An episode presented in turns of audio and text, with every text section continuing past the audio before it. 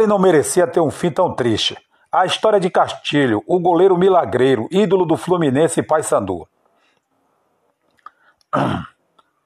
Carlos José Castilho, mais conhecido como Castilho, nasceu no Rio de Janeiro em 27 de novembro de 1927 e morreu na capital carioca em 2 de fevereiro de 1987.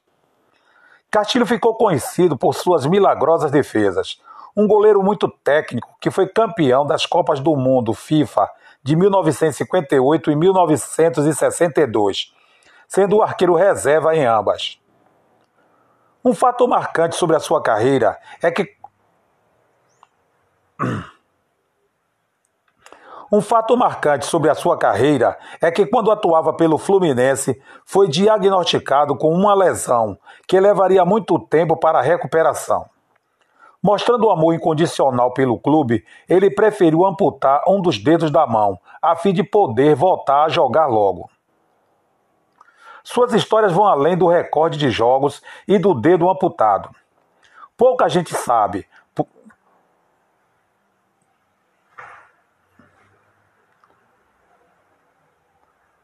Pouca gente sabe, por exemplo, que ele iniciou na linha como ponta esquerda de um time de rua em São Cristóvão, bairro do Rio de Janeiro, onde morou. E a mudança de posição parece coisa do destino.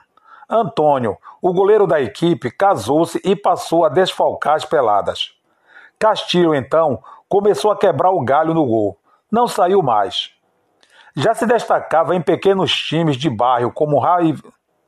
Já se destacava em pequenos times de bairro como Ravioli, de já se destacava em pequenos times de bairro como Ravioli de Olaria e Tupã de Brás de Pina, ambos da Zona Norte, quando conheceu o pai de Ademir Menezes. Foi ele quem, em 1946, o indicou ao Fluminense após passar pela base do Olaria.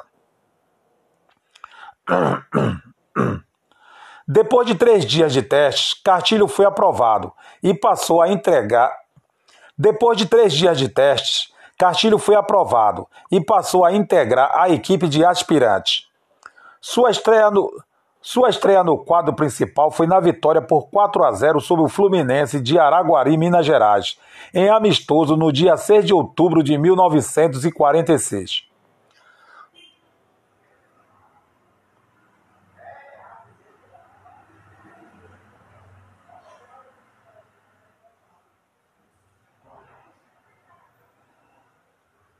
No ano seguinte já era titular. De família humilde, antes de virar jogador profissional e começar a receber salário, trabalhou como carvoeiro, padeiro e leiteiro. E esta última profissão, coincidentemente, virou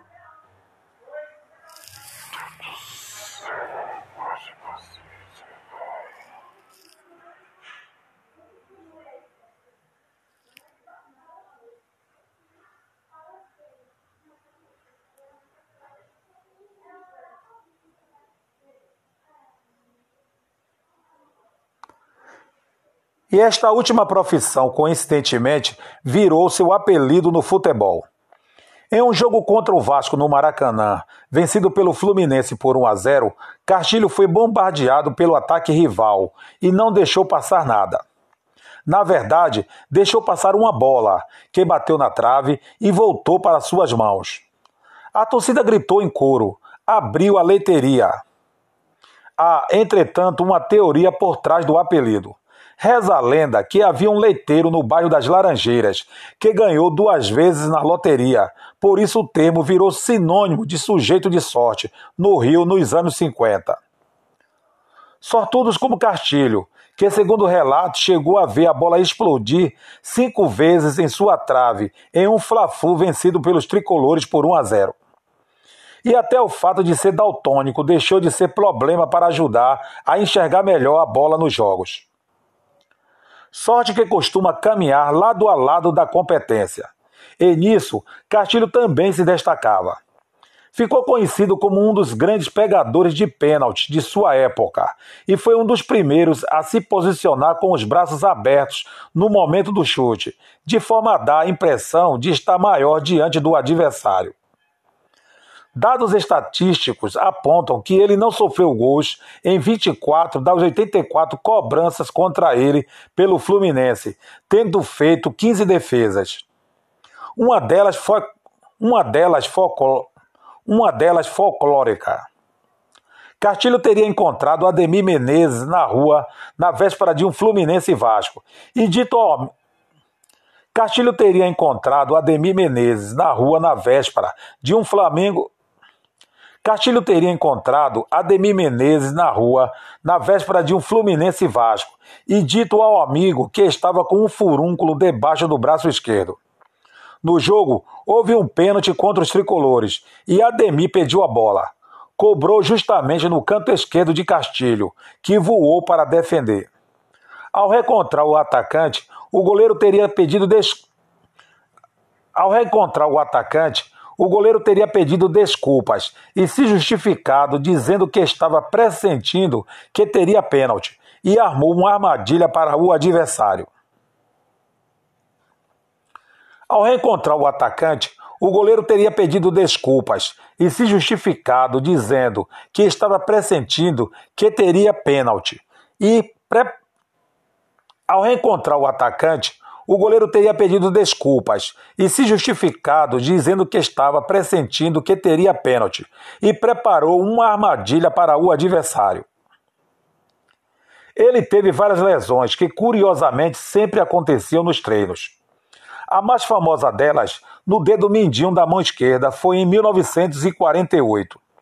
Ele se curou na época, mas sofreu mais três fraturas no mesmo local, que teve uma deformação óssea. Em abril de 1957, após defender um chute de Pepe no treino pela seleção, seu dedo inchou e causou uma forte dor que o atrapalhava até para dormir.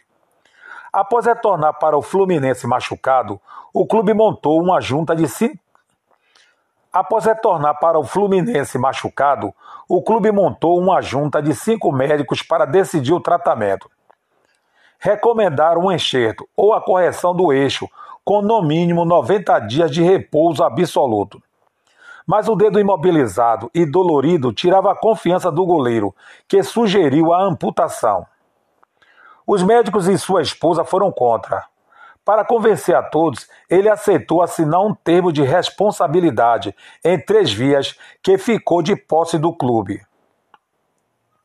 Castilho, você é um louco, disse-lhe o doutor Newton Paz Barreto, antes de começar a cirurgia, que foi feita no dia 22 de maio de 1957, no Hospital da Cruz Vermelha. Durou 30 minutos e gerou polêmica na comunidade médica na época. Castilho fez a amputação parcial do dedo no final de maio e no início de junho já havia voltado aos treinamentos. Como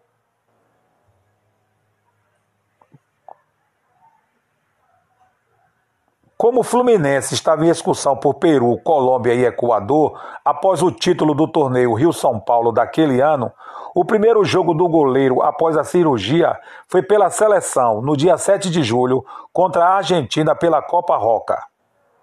No duelo, falhou em uma reposição que virou o gol da derrota por 2 a 1. Mas na partida de volta, vitória por 2 a 0 e mais um título.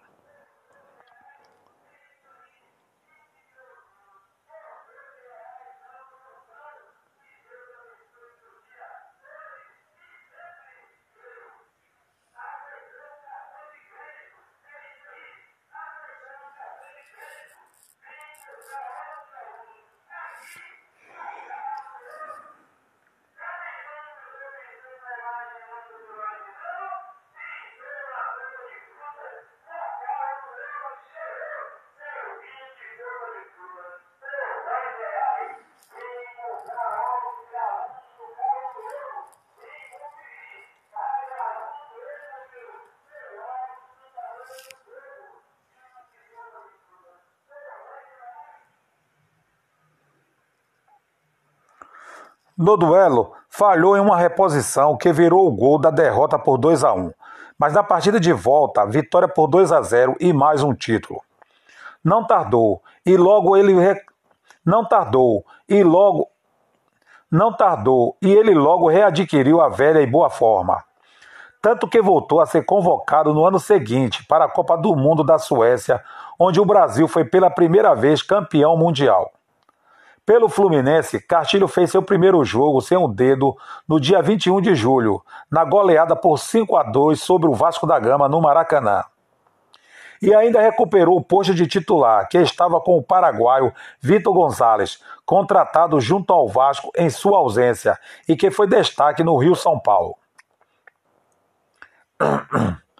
Novamente valorizado e diferentemente de outros campeões novamente valorizado e diferentemente de outros campeões mundiais que trocaram de clubes por propostas maiores, Castilho decidiu continuar no Fluminense até o fim.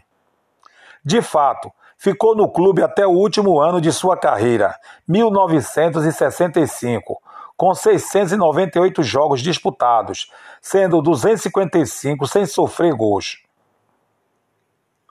mas a promessa não foi cumprida. Emprestado pela diretoria, aposentou-se pelo Paysandu após ser campeão paraense no segundo semestre daquele ano.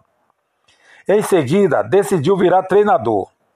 Na função, conseguiu feitos marcantes, como três títulos estaduais, dois pelo Paysandu, no Campeonato Paraense de 1967 e 1969, e um pelo Santos no Paulistão de 1984.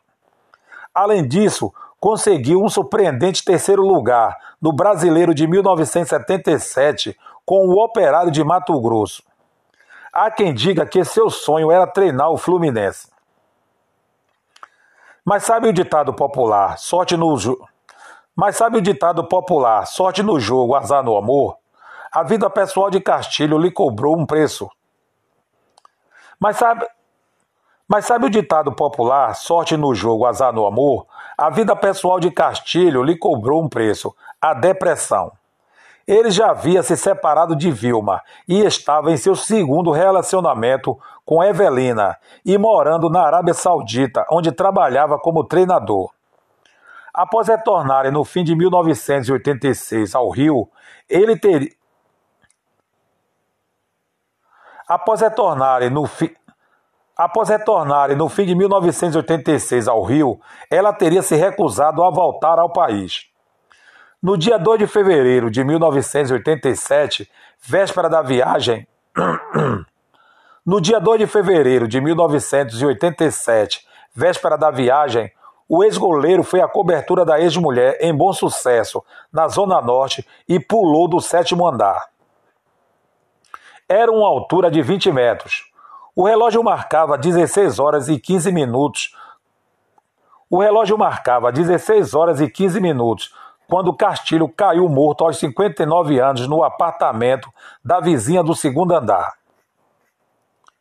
Uma cena aterrorizante para Vilma, o filho e a empregada que lá estavam.